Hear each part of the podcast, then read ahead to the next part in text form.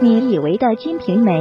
大家一提《金瓶梅》，就是一脸的禁书哈，一脸猥琐，是吧？就是那种垂涎三尺的样子就出现了啊。但实际上，这个书它除了这些香艳的桥段以外，其实有很多并不是这种描写。最早的《金瓶梅》词话本，其实是一九三几年才被发现，你知道吗？嗯，又称为万历本。全卷呢是一百回，很多人就说词话本更好一点儿，因为它更原始嘛，它更代表这个原始作者的思路。说这个绣像本的作者呢，加入了自己的想法，所以说这两本《金瓶梅》其实很不一样。同人本，他看着这词话本吧，他看不上，对，有的地方他不满意，哥们儿，我要把他给拔高了，哦、是这个感觉。最后你发现《金瓶梅》是不是到最后好像好人仿佛也没啥好报，坏人也没啥恶报？这里边有好人吗？有另外一种观点，就说什么呢？这两本《金瓶梅》啊，其实原来都还有另外一个底板。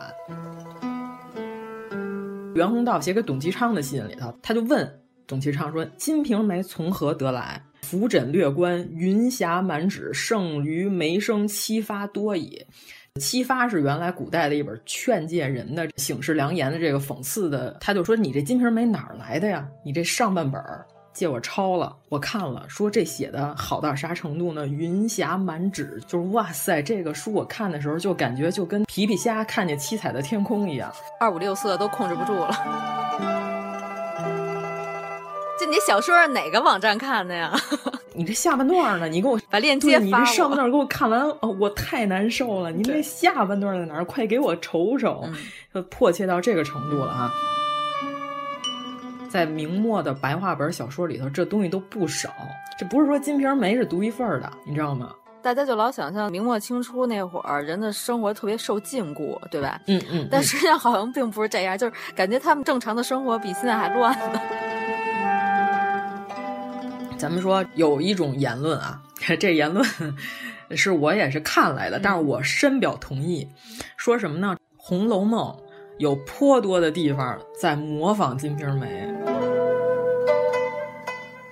要是我这《红楼梦》超过一百回，我都没讲明白这兴衰家族的这么大的大事儿，我就输了。那我就输了，哥们儿就得把这事儿控制在一百回里，这二十回里。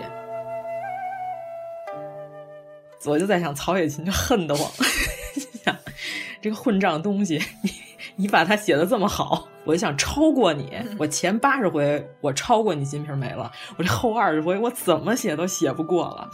我得想一个天下第一奇书的这结尾没写出来，有没有这种可能？就是其实《红楼梦》本来就没有这二十回。哇！知批《红楼梦》，他说什么“深得金瓶梅捆奥”，就是说，《金瓶梅》的内里的精神内核、最高级的东西，完全被《红楼梦》学到了，并且哥们儿还给他发扬光大了。《金瓶梅》的第一回目就叫西门庆热结十兄弟，武二郎冷遇亲哥嫂。你看这一冷一热，说到了整部书的中心思想吧。他说：“您需要注意的是什么？这书里一旦提到跟冷热、阴阳有关系的东西的时候，就要注意了，马上发生剧情的大转折了。”芙蓉花是种它的时候是正月的时候种。嗯最好看的时候是中秋，八月谢的时候呢就是九月。嗯平儿她嫁给西门庆的时候是八月二十五，病死的时候就是重阳，正好就是跟芙蓉花的花期是完全对应的。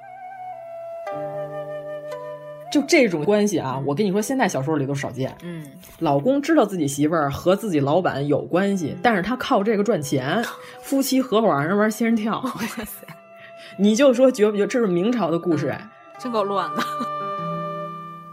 整个《金瓶梅》里边，咱就说这些性描写，可能也就百分之二十有没有啊？我觉得没有，没有，没有。百分之八十是正常的人物生活，对对对正常的勾心斗角，各种聊天儿。但是很多这个影视作品只拍那百分之二十，这就不是什么好作品了。咱们这不得不说啊。嗯他说《金瓶梅》有《史记》的感觉，《金瓶梅》都推到《史记》的高度了。这会不会有点太过于拔高了？到时候咱们后边咱们这九回呢，九期节目呢，咱得都说说